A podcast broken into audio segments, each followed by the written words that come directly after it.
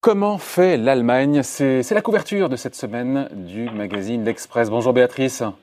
Bonjour. Béatrice Mathieu, rédactrice en chef euh, à l'hebdomadaire. Euh, notre voisin fait mieux que nous euh, d'un point de vue sanitaire, et d'ailleurs, c'est écrit sur la couve, hein.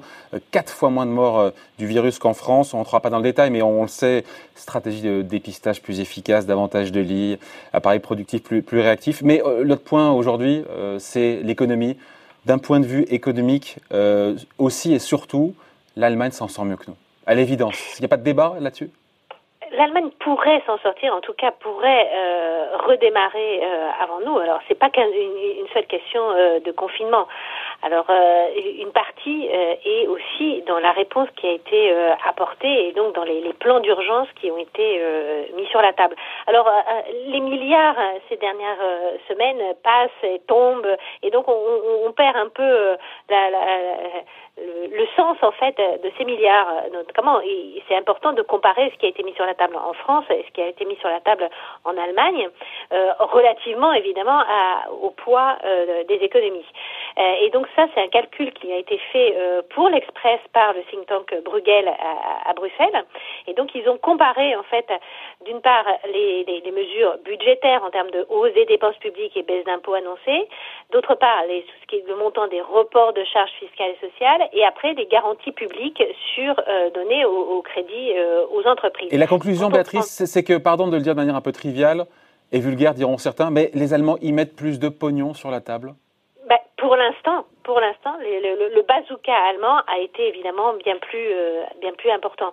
Euh, juste euh, quelques chiffres hein, pour illustrer cet écart sur le poids, sur le, le volet budgétaire, donc à la fois dépenses publiques et baisse d'impôts. Euh, rapporté euh, au, au, produit intérieur brut, c'est ça qui est important. Euh, l'effort allemand atteint 6,9% du PIB contre 2,4% en France. Le 2,4% en France, trois, fois, plus, le 2,4% en France tient bien compte des, euh, de, de, des mesures qui ont été annoncées euh, mercredi dernier.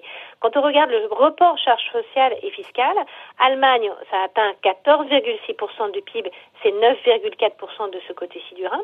Et quand on regarde aussi les, dépenses, les, les garanties publiques apportées sur les crédits aux entreprises, elles se hissent à 38,6% du PIB en Allemagne contre 14% dans l'Hexagone. Alors évidemment, on sait qu'il y aura sans doute, après le projet de loi de finances rectificative de la semaine dernière, un nouveau projet de loi de finances rectificatif qui sera annoncé dans les prochains jours, voire prochaines semaines en France. En France, là, on parle de la France. Hein. Des, des, des, nouvelles sommes qui seront mises sur la table. Il n'empêche que pour l'instant, euh, la puissance de feu, Béatrice, la puissance de feu allemande, pour le coup, est vraiment sans commune mesure. Si on devait comparer ce qui est comparable euh, en mettant encore une fois euh, à la fois les vrais les crédits, les garanties publiques sur d'État sur, sur les crédits, si on est comparé les deux plans, parce que moi j'ai en tête 110 milliards chez nous plus 300 milliards de prêts garantis, ça fait 400, vous, me coupez si je me trompe, et en Allemagne on est à on autour de 1100 milliards On est à un peu plus de 1100 milliards d'euros. Donc ça nous fait 400 et quelques milliards contre voilà, 1200. Ça il y a 550 milliards de garanties d'État sur les crédits aux entreprises. Par exemple, à, titre de comparaison, hein, sur le, le volet euh, euh, recapitalisation, voire nationalisation de fleurons industriels, nous, pour l'instant, on a mis une enveloppe de, de, de 20 milliards. L'Allemagne a mis 100 milliards. Ouais.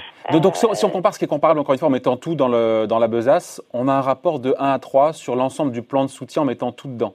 Quasiment quasiment de 1 à 3. Alors, ça, en faveur des Allemands. Hein, en faveur des Allemands. Alors, ça s'explique, hein, bah, ça s'explique par le passé euh, et, et, par l'état financier dans lequel euh, euh, les deux pays sont entrés dans, dans, la crise. On sait qu'en Allemagne, bah, ils avaient cette obsession du Schwarz-Null, c'était ce fameux déficit zéro. Euh, puisque là, euh, depuis 2016, en fait, les comptes publics du géant européen étaient excédentaires, que le taux d'endettement du pays est passé, en 2012, il était à 81% du PIB, il est quasiment à 60% euh, du PIB aujourd'hui. On n'a pas du tout la même chanson en France. Et donc, c'est cette saine gestion, ce sont ces excédents budgétaires passés qui permettent aujourd'hui de relancer beaucoup plus fortement la machine, c'est ça hein? Voilà, c'est ça.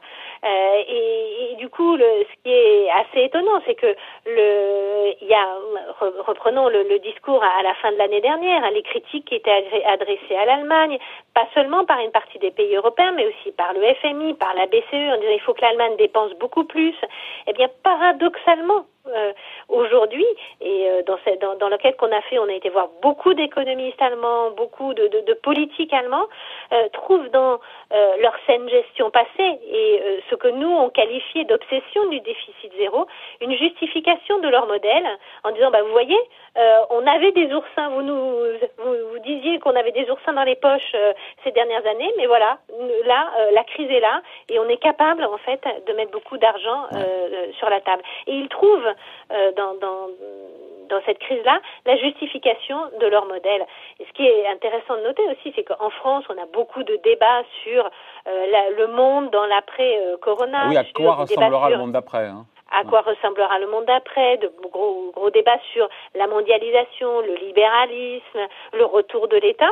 Et encore une fois, dans les, toutes les interviews qu'on a pu euh, mener euh, là-bas, euh, ils nous disent mais nous, on les a assez peu ces discussions en fait.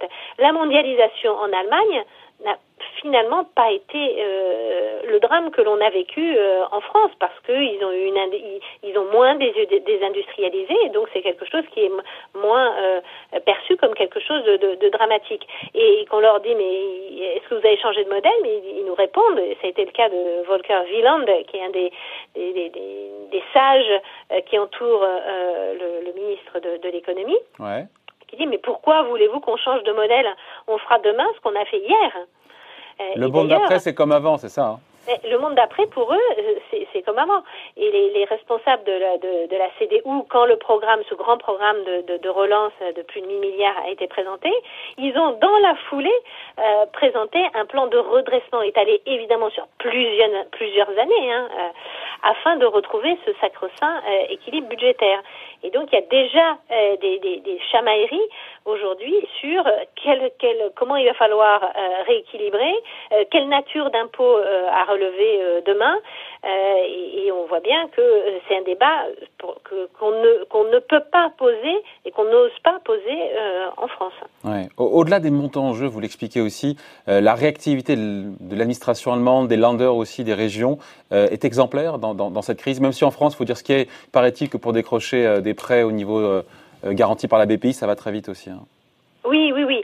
Mais c'est vrai aussi euh, que le, le, le, fédéralisme allemand fait que les décisions euh, ont été prises extrêmement vite, que des États ont abondé aussi au programme euh, public, que le pôle emploi euh, local connaît très très très bien euh, le tissu, euh, la, la, le tissu des entreprises, et donc les, les, les mesures de chômage partiel ont été mises très très rapidement, même si sur c'est peut-être un point qu'il faut noter quand même sur le chômage partiel.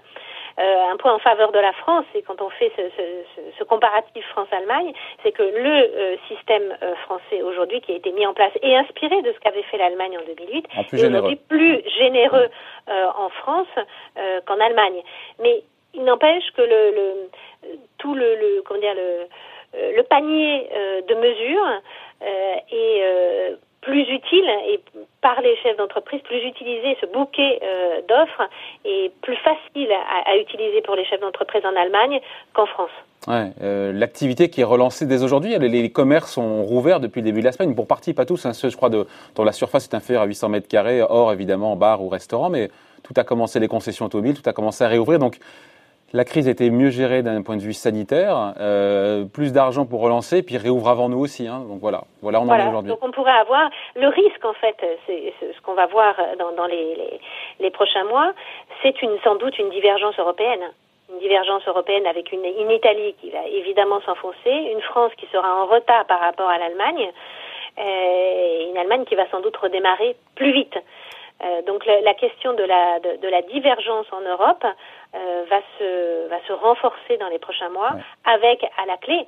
Et le gros risque, c'est qu'il n'y ait pas seulement une divergence économique, mais aussi une divergence sur les taux d'intérêt à long terme euh, et sur les primes de risque.